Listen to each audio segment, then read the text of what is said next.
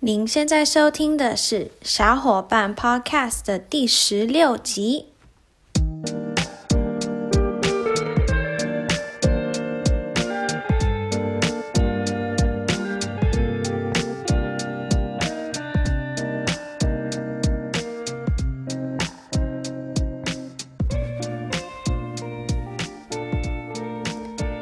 Hello，大家好，我是你的主持人瑞瑞。前几天呢，我跟我家人就是为了端午节，然后就包了很多粽子。我们包了两种，有一种是那个嗯咸粽，应该算是南部粽吧。然后里面有包扣肉啊、花生，还有嗯香菇、豆干这样子。可是我们没有放蛋黄，因为我们是非咸蛋黄派，对。然后我们还包了一个甜粽，里面有包红豆馅的，这样对，还蛮成功的，比去年的还要成功。然后呢，这一次也包得比较快，嗯。那不知道最近大家有没有准备要怎么庆祝端午节？嗯，因为疫情的关系，可能是。呃，这样子更人更能让大家就是团聚，跟家人团聚，一家人一起过，毕竟都一起在隔离了嘛，嗯，所以就提前跟就是提醒大家说，哦，端午节快到喽，然后呢，就是还在家里还是可以可以好好的过节的。还有很好奇，大家是喜欢蛋黄还是不喜欢蛋黄？不知道我们全家都是算不喜欢蛋黄的，嗯，可能是口感吧，我也不太确定。对，那今天要聊的主题呢，是前一阵子在 YouTube 上面很流行的一个主题，就是 Growing Up Asian American。那翻成中文的话，就是在美国长大的华裔小孩，就是嗯，可能是在这边出生的，或者是像我很小就移民过来的这样。那我会聊到这个主题，是因为我觉得，就是我长越大的时候呢，我就发现其实大家对，嗯，比如说台湾人对。我们这种在美国长大的台湾人，有一种，嗯，他们心里面想，可能就是哦，他在美国长大，所以他就是一个美国人，所以呢，有一种刻板的印象。然后相反，在美国有一些美国人看到我们这些华人，也是会以为就是对我们有一种啊、什么看法这样。但是我觉得，其实两方，除非你真的是在美国长大的华人，你真的不会了解说我们的感觉是什么，或者是我们嗯看待自己呀、看待美国或看待我们的呃呃出生的国家到底是有什么的想法。所以我就想今天可以录一集 podcast 跟大家解释一下，就是我跟我身边周围的这一些朋友们，我们对于自己是有什么看法？那我们就开始吧。要先讲，其实我觉得最大最大的一个刻板印象就是，嗯，美国人看待我们就觉得我们是华人，不是美国人。然后呢，华人看到我们就会觉得我们就是一个美国人，因为我们的长大环境就不是在亚洲嘛。但是其实真相是我们，至少我自己是觉得我不是美国人，我也不太是台湾人，就是这样怎么说呢？要说我是台湾人，我也不够台，但是我也。不够欧美，所以我也不不能算是一个美国人。那我旁边也有很多朋友都是这样子的感觉，就好像我们都两边都不属于，对。然后这样子也有牵扯到语言嘛，因为我的我算是如果，嗯，应该是说我的中文跟英文都是还不错，就是我听得懂，我会念，然后呢，我可以沟通这样子。所以对于啊、亚洲人来说，可能他会觉得哦，我很厉害，我会中文，我也会英文。然后对于美国人来说，他们也会觉得我是会双语言的。但是其实我坦白讲，我真的觉得是我的 我的中文也没有很好，然后我的英文也没有很好。就怎么说呢？嗯，就有时候我们会开玩笑说，我们不是双语的，我们连一个语言都不会，因为我们没有一个语言是非常的厉害。像比如说讲英文好了。虽然我是呃，英文是我第二个语言，但是是我在上课上呃跟同学沟通什么的都是用英文嘛，当然，所以我说英文的时候我是非常的呃自在的，但是我在写文章的时候常常会卡住，就会想不出一个什么词或者一个字或一种说法这样子，所以然后然后就会有一点。啊、呃，讲中文的头脑翻译不过来，英变成英文。然后呢，呃，相反也是一样的，就是有时候在讲中文的时候，会突然想到一个英文单字，然后没有办法把它转变成中文。还有，我觉得最难的就是那种呃成语，哇，成语真的超难记的，因为它对我来说是有一点就是靠背的嘛，它没有什么。嗯，就是很难记得就对了。然后呢，它算是一种文化的一部分吧，我觉得。所以我中文也不是很好，因为我的成语也是背不起来啊，等等的。还有就是，嗯，我跟周边的那一种非常美国的美国朋友比，他们写的文章什么的，就是真的比我厉害很多。嗯，可能是他们的自己写文章有天分或怎么样，可是我觉得跟语言也是有一种差异的。就是我写文章的时候，我可能可以写到一个嗯八九成，但是我就只能到那个门槛，就是我可以写的还不错，然后呢也是很容易懂的，但是就很平平淡淡的，没有什么很很有特色或很突出的一个什么文章，这种我写不出来。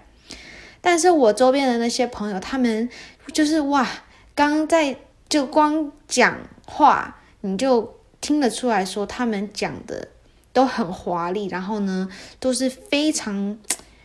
就是他们就是对英对英语非常优秀，他们很了解这个语言，然后呢也知道说要怎么讲怎么写才会最对他们嗯最有利益，然后呢可以写出一种。一种感觉，我不知道怎么解释。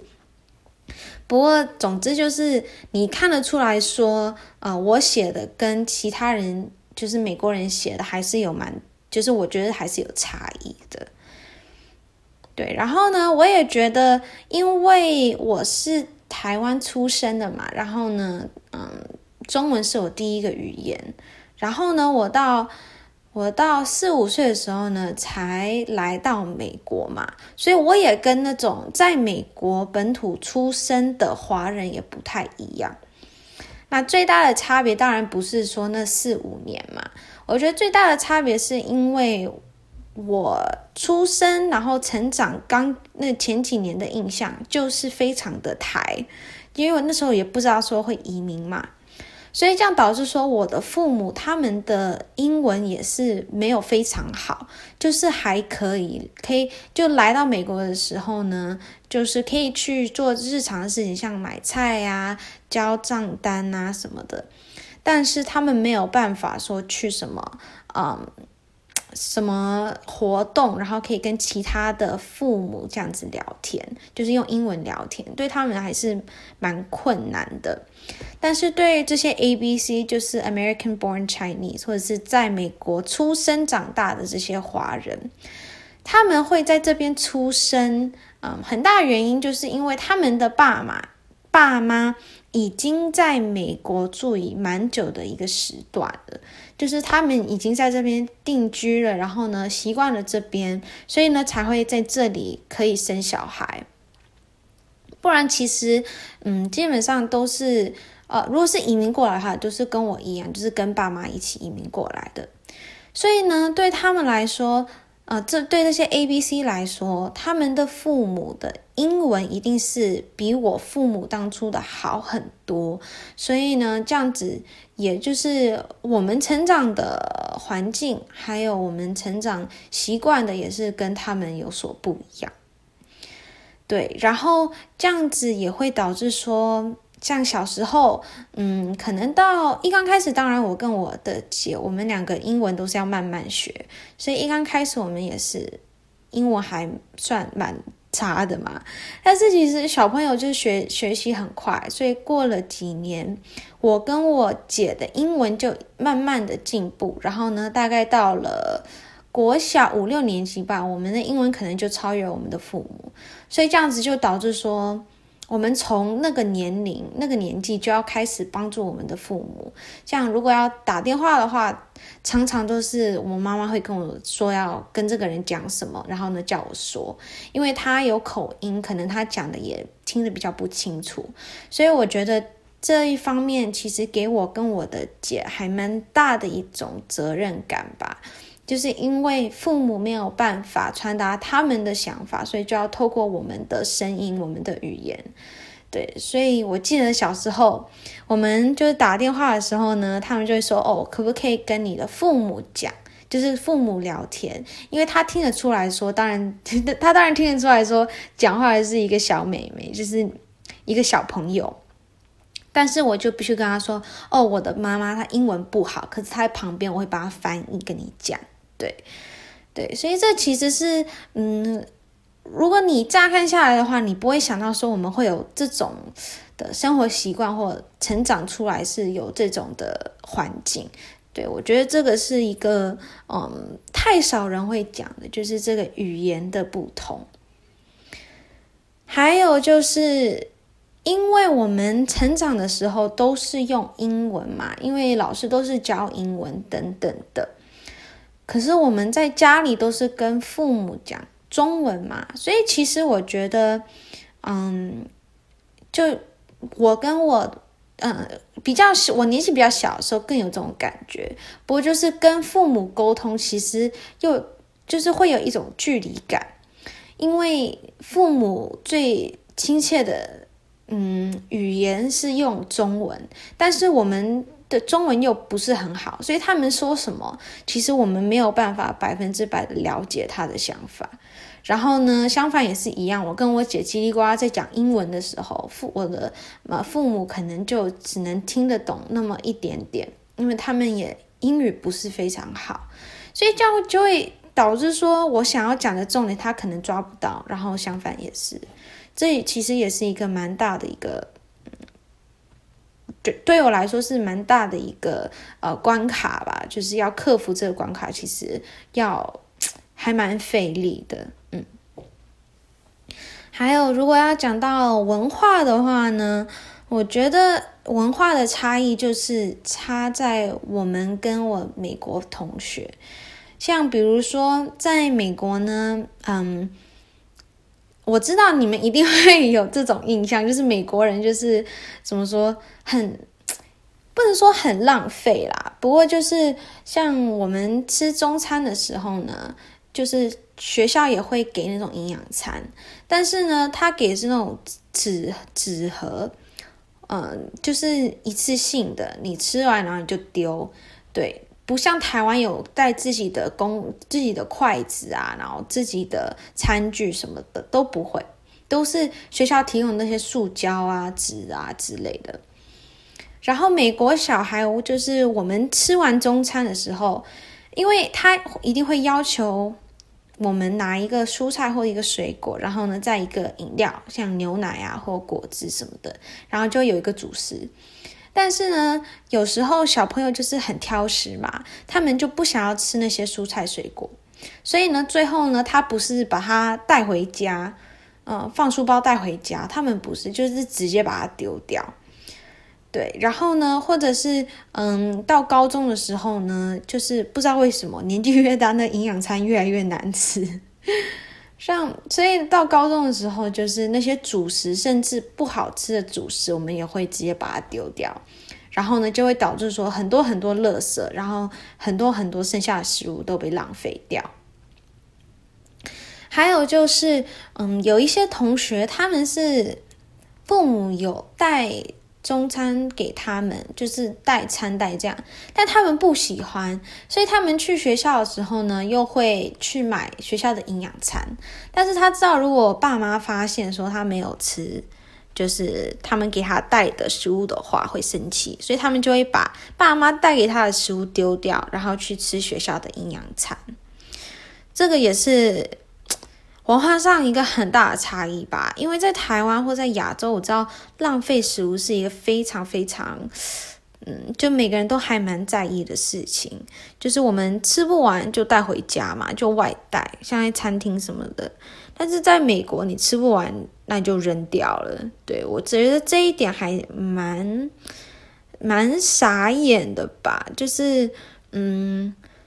在家里的话，我一定不会浪费食物，因为是自己煮的。但是在学校吃营养餐的时候，我觉得我就是吃不完呐，啊，我就把它丢掉好。就是我觉得这一点是有一点，啊、呃，有点混了。就是我不知道我。我跟美国人不一样，我不会说什么食物都觉得可以吃不完就扔，但是我也没有跟亚洲一样，就说哦，所有的食物吃不完就要外带回家。对，还有，嗯，分享一个小故事，就是有一天在小学的时候呢，我中午带了一罐八宝粥去学校吃，就是当我中餐，因为没有带便当。然后你知道小朋友嘛，就是小朋友。他们不会思考说要他们要说的是什么，他们就直接 直接说出去。然后我带八宝粥的那一次，就是有被同学笑，他们看到就是，哦，这好恶心哦，你到底在吃什么啊？然后那个时候我真的其实还蛮难过，就真的快哭出来了，因为八宝粥是我非常喜欢吃的一个食物，但是对于美国人来说，他们就是很不习惯。然后又是小朋友，他们一定是没有什么恶意，但是他们就是没有看过，然后呢就直接说出来了。所以那个时候，嗯，我就装着嘛，因为小朋友我就说，哦，对啊，我不知道我妈为什么要带这么难吃的东西给我这样，所以我那一天我就没有吃中餐。然后我回家的时候，我就跟我妈说，以后不要再带八宝粥了，就是我不要吃八宝粥。对，然后我现在想想起来，其实，嗯，我还蛮就是对对小小时候的我还蛮心疼的，就是这八宝粥是我们如果我在台湾的话，一定没有人会说两句话，因为是在这就是在我们文化里面非常普遍的一个食物，但是我却为了因为被其他同学耻笑，因为外在的因素，所以导致说。我有点就是为我自己的文化就有点丢脸，我好希望我小时候比较勇敢，说哦，这就是八宝粥，这是我小时候吃的，它很甜，你要不要试试看？因为他们那其他小朋友他们说哦，这好恶心，也不是说他们想要嗯、故意故意嗯欺负我或什么的，他们就是。不知道，没有看过嘛，但他们可能吃完之后他们会很喜欢，但这就是嗯，在美国长大的华人，我觉得很多小朋友都会经历的一件事情。所以从那一次以后，呃，我妈妈就就愿意就是让我就她就答应我说我可以。买学校的营养午餐，这样子他也不用烦恼，说我带什么会被别人嘲笑。然后呢，嗯，我也可以就是跟别人一样，对。唉，这样想起来，哦，好可怜哦！我吃了那么多年的难吃营养午餐，真的快哭死了。嗯，不过这就是现实嘛，这就是嗯，在美国长大的一个现实。嗯。还有讲到，嗯，文化的另外一个方面就是过年过节这个这一些事情，就是美国人非常注重的节日，就是圣诞节嘛，万圣节、感恩节，嗯，还有夏天的那种什么呃 Independence Day，还有 Memorial Day 等等的。然后这是他们很会、很会，就很喜欢去外面烤肉啊，就一定会庆祝的节日。但是对我来说，因为是就是嗯，要庆祝的话，一定是靠爸妈嘛。但是他们就是没有什么感恩节啊，没有什么圣诞节的一些呃习俗或者是庆祝的习惯。所以呢，我美国同学他们都在庆祝这些节日的时候呢，我们其实都没有做什么。但是我记得，就是从小每次到这种节日，然后不知道要干嘛的时候，我们就会吃火锅。对，然后呢，嗯，在学校的时候呢，如果有同学问说：“哦，你这个圣诞节要做什么？”嗯，有些同学就会说：“哦，我要包礼物啊，要拆礼物，然后我爷爷奶奶会过来，然后我们还要吃那个什么栗子啊，然后还有呃新的睡衣，还有新的袜子，要做饼干给圣诞老公公什么的。”然后我记得很小的时候，我的爸妈有，就是可能他们想要给我们这一种这一种经验吧。毕竟我们这样没有这样庆祝，小朋友会有一点伤心，有点嫉妒。所以呢，我小时候有时候我们会烤饼干给圣诞老公公。然后我记得有几年我们有写过卡片吧。但是其实我们在背后都知道说。呃，这不是我们擅长的，这也不是在我们文化里面的，所以就感觉是有一点强迫在庆祝这样。所以呢，就过了几年，我们就就发现说不太喜欢或不太习惯庆祝这一些节日。所以呢，我们之后就是感恩节啊，也没有吃什么火鸡呀，呃，什么马铃薯泥啊，什么。呃，南瓜派什么的，也是因为我们不喜欢吃。然后圣诞节也没有那一些习俗，顶多就是把我们圣诞树拿出来，然后布置一下。对，所以呢，到最后就是变成这些节日，我们 都在吃火锅，这样好好笑。不过我觉得火锅真的很好吃。对，嗯，然后这样对于中国或台湾文化来说，像。嗯，我们要农历过年的时候呢，呃，美国就是不会庆祝嘛，我们也没有放假，所以呢，就这样就代表就等于说，我们自己在家里庆祝，发红包，然后呢，吃火锅、大扫除什么的，其实就是只有我们家庭会做，然后也没有什么其他的同学可以一起分享这经验就。就是没有办法像美国人说哦，你圣诞节做了什么？我们没有办法说哦，那你过年做了什么？因为没有人在庆祝，所以这样就这样就导致说到这些嗯，中国历史或台湾要庆祝的节日的时候，其实就是非常没有气氛的，就因为只有我们这一个家庭在庆祝，但是就当然我们还是会很高兴的在庆祝。但是就会没有那么的澎湃，没有像在台湾过年过节，每个人都要去拜拜、去庙，然后要去呃菜市场买东西，或者是有什么啊、呃、什么特别的习俗要包饺子什么的，没有那种气氛，对。所以呢，这样这个也是在美国长大华人一定会发生的一个点，就是。在要庆祝美国的节日的时候，就觉得不知道自己要怎么办。然后呢，要庆祝自己的节日的时候，又没有人可以分享。嗯，可是我必须说，虽然我们都不太庆祝圣诞节跟感恩节，但是我非常喜欢那个时候，就是十一月底到十二月底那个时候，我非常喜欢在美国，因为。那个时候真的很很神奇，每个人的心情都超级好，因为没有人想要破坏那种圣诞节 holiday 的气氛。然后呢，音乐也都是呃圣诞节的歌，然后每个人都心情很好，然后就会特别的体贴，然后也会说是 Merry Christmas，嗯，Happy Holidays，这样就变成一个很温暖的呃地方，然后外面。嗯，街上也会布置的非常的美，很像，呃，很像 Winter Wonderland 这样子，然后学校在学校啊，老师也会比较放松，然后也可能会给我们一些糖果之类。就是这个时候虽然没有庆祝圣诞节或感恩节，但是光在美国就会有一种特别的一种感觉，就是跟平常很不一样。我还蛮喜欢啊，圣诞节那个时候的。嗯，然后嗯，因为有美国朋友嘛，所以就会跟他们交换礼物啊，等等。所以虽然我的圣诞节跟他们还是差了很多很多，但是还是有一点点，呃，一点点融入到我们自己生活，就找到这个平衡。对，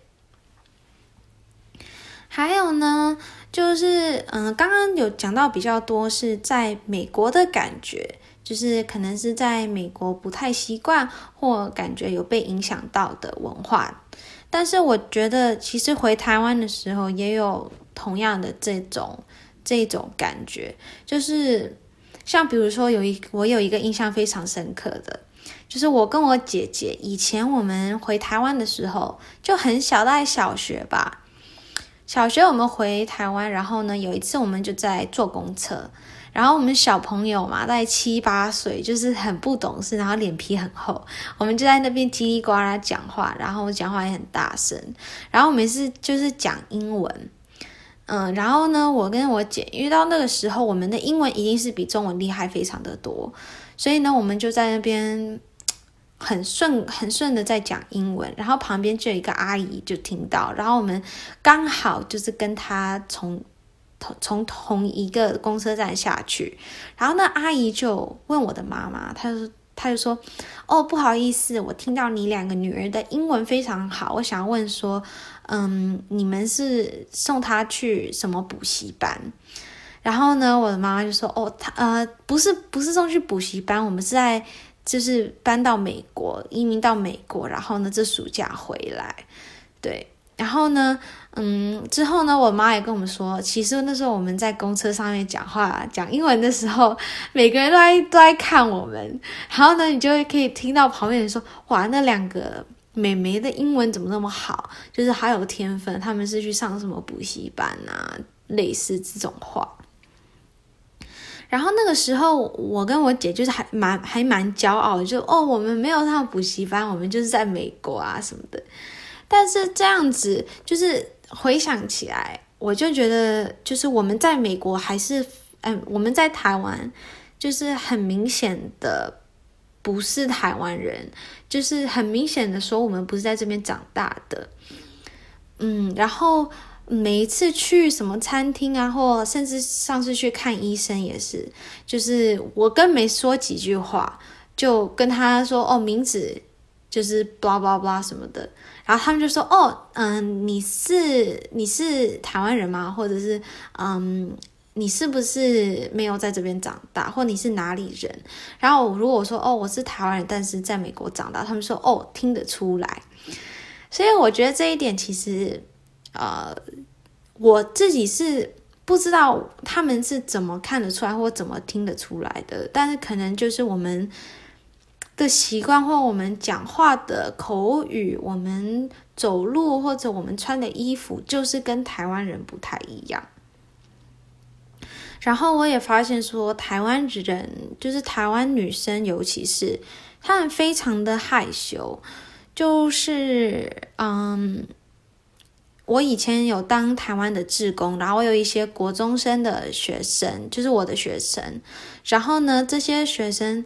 这些小美眉，她们是不敢碰男生的手。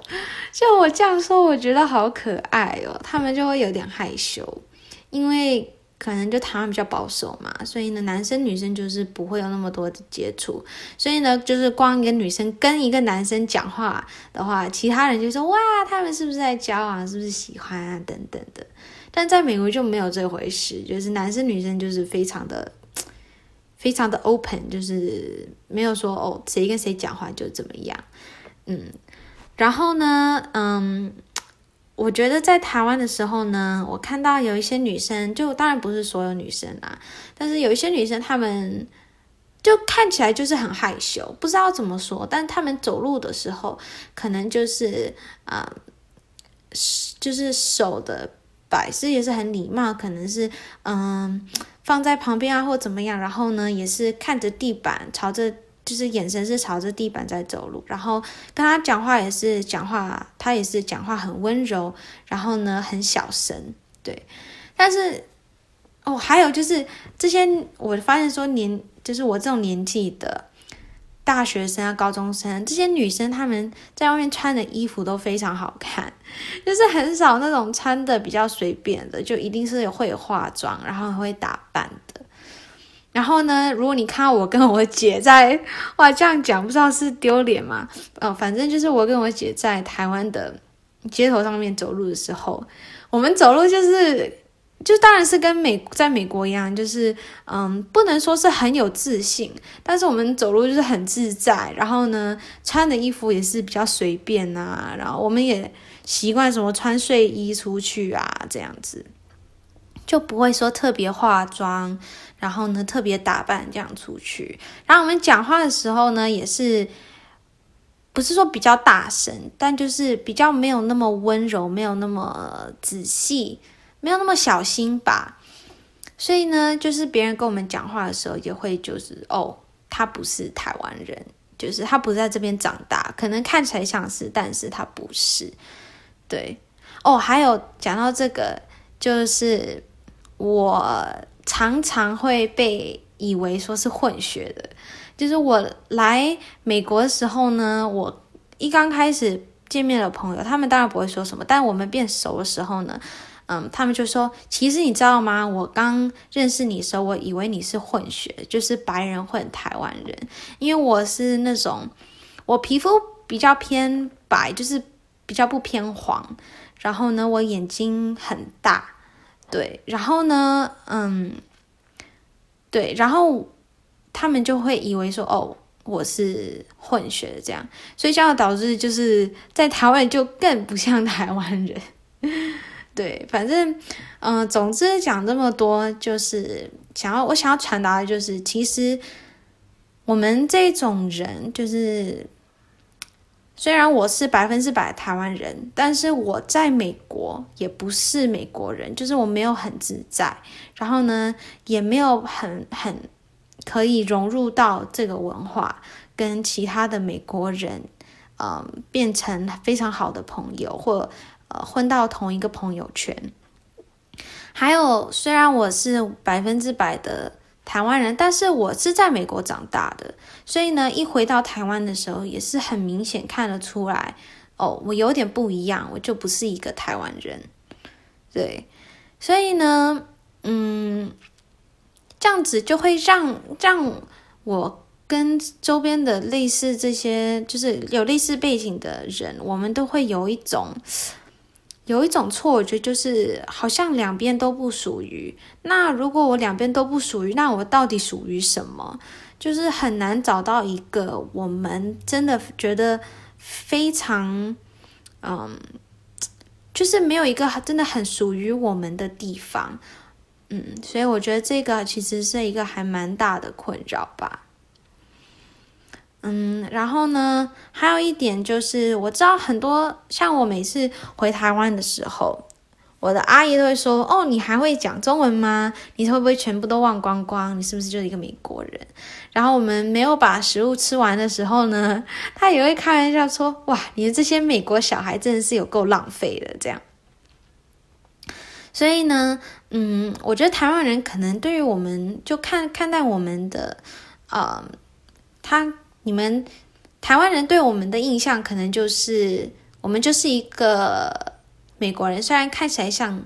台湾人，但就是一个美国人。但其实实际上呢，在美国，我的朋友都是华人诶。然后，嗯，这也不是说故意的，但就是因为我们的文化比较像。然后呢，呃，成长的过程也是比较像，我们家庭的背景啊、观念，还有我们父母想要传达给我们的一些理念，也都是比较像的，所以这样就自然而然的就变成华人都会聚在一起，白人都会聚在一起，然后这样子，对。然后我也觉得这样没有什么不好，就是可以找到一个比较自在的一个地方，在这么一个陌生的国家，可以找到一个很类似自己的一群朋友，其实还蛮不容易的。然后我们这种人，其实啊、有一种说法，就是他别人会说我们是香蕉。如果你想一下的话，你应该会知道，就是香蕉外面的皮是黄的嘛，可是里面是白的。就是我朋友他完全就是一个香蕉。他外面就是一个华人，他是嗯中国人，但是他内心就是一个白人，因为他是在这边出生长大的，所以呢，他的文化啊什么的也都是很美国化的、欧美化的，所以他就是一根香蕉。哦这一点我觉得蛮好笑的，对，然后也形容得很好。好，那最后一部分呢，我要讲到的就是。嗯，我个人比较比较看重美国的想法，还有一些我比较看重华人亚洲的想法。对，那先讲美国的话呢，我觉得美国近几年呐，尤其就是对于嗯，就是心灵上跟身体上的健康是越来越。越来越注重的吧，像我觉得在亚洲，因为是蛮嗯紧绷的一个社会，就是每个人都很拼，然后都以后想要成功等等的，所以呢，就导致说，如果啊、有有困扰的话，我们就是华人比较不擅长会说出去，然后也不会。找朋友来跟他们谈心，但是我觉得在美国非常好的一个部分就是，嗯，一旦有什么问题，美国人就是会说出去，可能是找朋友，或者是找疗愈师，或者是找老师等等的。就是我们在美国就对 mental health 这件事情觉得是非常重要的，要管好我们的啊、呃、精神神经方面才可以。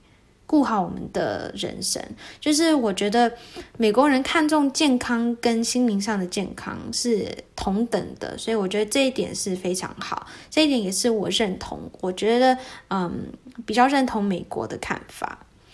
还有讲到身体，就是近几年很很流行的 body positivity 或者是 anti diet，这意思就是现在比较追求的那种。嗯，quote unquote 完美身材已经不是那种超级无敌霹雳瘦的，就是变成是有健身，然后呢有线条、有肌肉的，然后也越来越多人出来，就是说哦，虽然我现在比以前重了十公斤，但是呢，我的肌肉就是比以前多，我以前就是一个泡芙人，然后我现在这么健康，然后呢可以做这么多激烈的运动等等的。然后呢，也不会节食啊，也不会暴食，然后，嗯，就是朝这个方面在走。我觉得这一点是我也非常非常非常认同美国的看法，这可能是我最认同的其中一个看法吧。因为我觉得亚洲社会是，就是他们，嗯，属于美的这个印象就是非常瘦，然后呢，皮肤很白，鼻子很挺，眼睛很大，然后嗯，腿很细，腰很细。然后如果你不是这一种人的话，你不是这种身材，那你就会觉得是丑。然后呢，还有就是你每次看到你的亲戚，他第一句话就是“哦，你变瘦了”或“你最近吃的很多”或“你是不是胖了”。这是我觉得。在亚洲很普遍的一个文化，但是你在美国，如果有人这样说的话，你就一定，如果有些人这样说的话，那就真的是死定了。因为在美国，你提到一个人的体重或身材什么的，就是非常非常不礼貌的一件事情，除非他们主动讲，你不该问。然后我觉得这一点是非常好的，因为。嗯，就是我的体重又管你有什么事？像你介绍自己，你不会说“嗨，你好，我的名字是瑞瑞，然后呢，我是台湾人，我体重是几公斤”，就这根本就很奇怪嘛。然后在美国也很多很多嗯、人都会去健身，在外面活动。然后呢，也是就是现在，如果你在美国很瘦，比较少人会夸奖你说哇你好美哦，因为你那么瘦。但是比较常见的就是会有人说哇你有腹肌呀、或者是你有肌肉那么明显呐、啊，你练得很好啊，就是会这样的夸奖。这方面的夸奖，我觉得。是我觉得比较好、比较健康的。还有下一个题目就是主题就是 LGBTQ+，。我知道这个是很有争议，但是我个人是觉得说，嗯，因为美国是非常开放的，就是。对于同性恋啊，或者是 bisexual 等等的，都是非常开放的。然后呢，也有更也有越来越多的名人出来说：“哦，我是同性恋的，或者是怎么样。”然后，嗯，就是到现在就是非常，我觉得大致上来说的话，我们整个社会都是还蛮接受，就不会把它看成看成什么很奇怪啊，或者会觉得排斥他或怎么样。然后我记得我以前有跟我的姐聊过，就是我们在美国出生，呃，不是在出生，我们在美国长大这过程当中，其实没有一刻是我们觉得同性恋是很奇怪的事情，就是我们从小就知道同性恋这件事情，然后呢，我们也就是不会把它当当成另外一回事，就是这人 OK，他就是女生，然后他就喜欢另一个女生，然后呢，就这个跟一个女生喜欢一个男生有什么不一样？就是我们第一个印象就是同性恋没有关系，所以我现在就是到现在我还是很没有办法理解说那些人不站。就是不赞成同性恋或者 LGBTQ 的这些人，我不懂说他们的头脑是怎么在思考的。然后我当然也不是说每个人需要接受同性恋什么的，我觉得这是每个人的自由，我也不会说强迫周边的人一定要就一定要赞成。但是我觉得这个很好的一点，就是在美国长大很好的一点，就是我跟我的姐姐都不会排斥说任何人，因为他们。是同性恋或不是同性恋，对，我觉得这一点很好。然后呢，嗯，我觉得这一点也是我比较美国化的一个思想。还有就是关于嗯长辈这件事情，因为在台湾或在其他亚洲国家，尤其是在像韩国，我知道如果你要。你要称呼你的长辈，你一定要说他是森北或欧尼，或者是嗯兄这样子，就是或者你跟你比你年纪大的人，你要说什么嗯呃，比如说什么小花姐，或者是龙哥，对，就是你一定要说姐或哥，你不能直接叫他的名字。但是在美国，就是根本没有这种。这种事情，你就直接不管是什么年龄，如果你们是朋友，你就叫他他的 first name，就是他的姓名就好了。然后其实也不管你是不是朋友，你跟他就是你跟一个人见面的时候，你就会说 Hi, my name is 什么什么。然后你可能你是十年的关，就是十年的差距，但是呢，你还是可以称呼呃 first name。这样子也不用说什么姐什么哥，然后到甚至到大学，连教授，嗯，连教授呃 introduce 介绍自己的时候呢，都是很多都是用 first name，他们就会说哦，嗯，Hi, I'm your business professor and my name is Brian，然后他们就根本不会讲说他们的 last name 是什么。我觉得这一点其实。没有什么，嗯，我比较喜欢哪一边的，但是我自己的习惯就比较偏美国，就是我觉得要说姐或哥，就感觉有一种距离感吧。可是在美国，就是不管怎么样，不管你是什么年龄，都可以当朋友，这就是我自己比较习惯。所以是回台湾的时候呢，嗯，也要小心一点，要知道什么时候要称于哥，什么时候要称于姐，对。还有呢，就是嗯，我刚刚有提到一点点，不过就是美国人他们，我们在马路上面，然后我们出门的时候，其实就是每个人都是穿的非常的随便。就真的，如果你今天就是刚起床。然后呢，你还在穿你的睡衣，你出门其实没有人会说什么，没有人也会觉得你奇怪，因为这是非常正常的一件事情。然后很多人也都是素颜，然后呢，啊、呃，对自己素颜非常有自信，不会特地因为要出门买菜什么的而化妆。我觉得这一点非常好，因为这样子就导致说你要穿什么，每个人都会接受你，就不会人有人觉得你很奇怪。只要你把你该遮的都遮遮掉，其实就不会有什么很不习惯的一个部分。就是我觉得，如果我穿同样的衣服，嗯，在美国的百货公司，然后呢又到台湾百货公司，会觉得在台湾百货公司好像哦，好像该化个妆，好像该打扮，感觉有一点跟别人比，好像有点邋遢。可是，在美国就不会，因为一定会有人比我穿得更邋遢。没有啦，就是在美国就很自在、很很自由嘛。你想穿什么就穿什么，你想化妆就化妆。对，所以我觉得这一点是很好的。还有现在男生也会开始化妆，也会涂指甲油什么，也变成非常的正常。所以我觉得这一点也是很好的。OK，那讲到台湾或亚洲的话。嗯，我觉得比较认同亚洲方面，其中一个就是啊、我们对于父母的看法还有尊重，我觉得是非常好的。像在美国，嗯，很多美国人的观念就是，哦，我小孩十八岁，那你就是成年人，那你就要拜拜喽。就那时候你就已经高中毕业，那你应该就要搬出去，找自己的家，找工作，然后呢，照顾自己。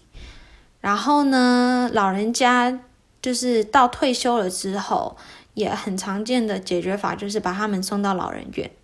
但是在台湾一定不会有这种想法，一定就是，嗯，老人家退休了之后，就当然是小孩要照顾他们，这就是有一种尊重的一个方式吧。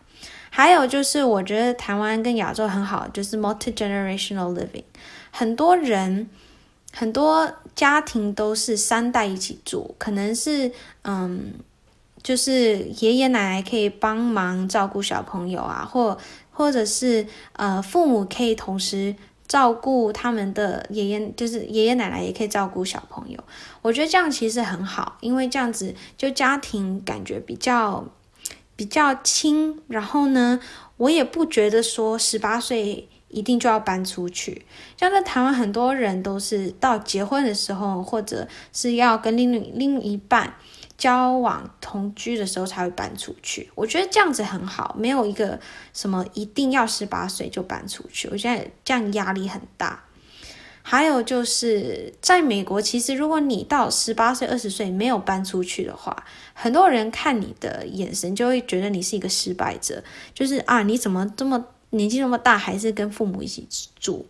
就是跟父母住这件事情，其实是有一个负面的看法，一个负面的态度。但是我不认同这个想法，所以我这一点是比较偏亚洲的。还有就是亚洲人对于对于自己的感情就是比较保守吧，就是我们跟我们另一半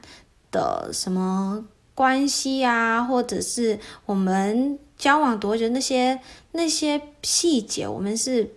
亚洲人是不太会讲出去。然后我比较认同这个，因为我觉得我跟另外一个人的关系，我不需要就是传达给整个世界。我觉得这一点是，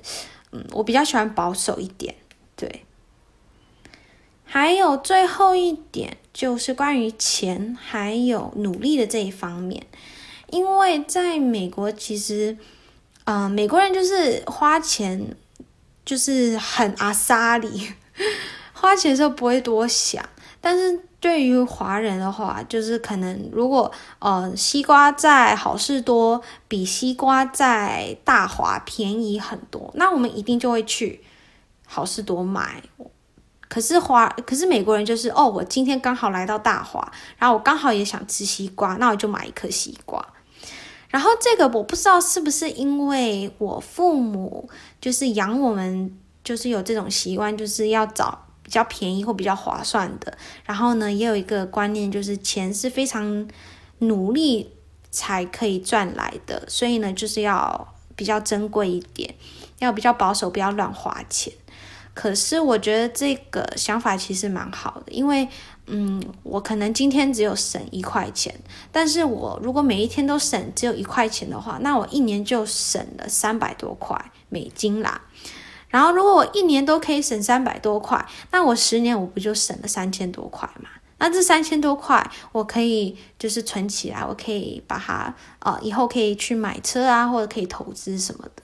所以我觉得关于钱还有比较省钱的这一方面，我也是比较认同亚洲的。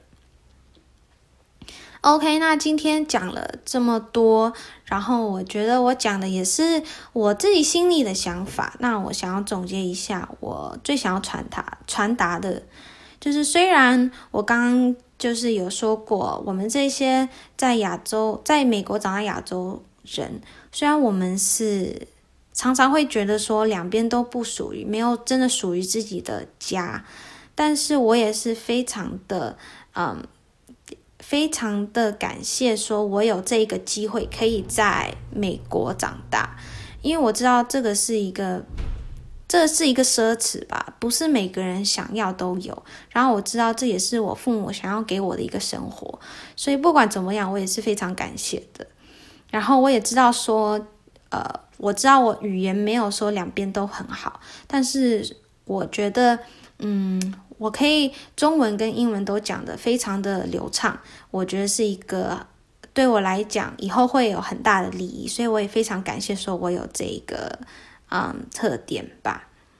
还有我想要说就是嗯每个人都不太一样，他们的平衡点都不太一样。像是我跟我的姐，我们两个都是在同样的环境长大，但是我的姐就是比较欧美化。然后呢，我就是比较亚洲化，所以每个人不管怎么样，都是会找到自己的平衡点。然后我觉得我们，嗯，永远都会在摸索这个平衡点。对，这也是讲到那种，嗯，自然与后天的的。说法吧，就是到底是我们出生就是台湾人，所以我们就是台湾人，还是我们后天成长是在美国，所以我们就是美国人？我觉得都不一定。然后呢，也要尊重说每个人都会有不一样的个性。然后呢，我们对于呃各个看法的态度也是都不一样的。还有，嗯，最后我想要说的就是，我希望听完这一集 podcast 之后，会打破一些亚洲人对于我们的一些刻板印象，就不要想说，哦，我们在美国长大就怎么样怎么样，因为其实很难说，每个人都不太一样。然后我也希望我以后可以在。嗯，在摸索，在找到一个非常属于我的地方。现在我是没有找到，但是我相信说一定有这个，有一定我一定会达到这个时刻。然后呢，我也很期待达到这个时刻。对。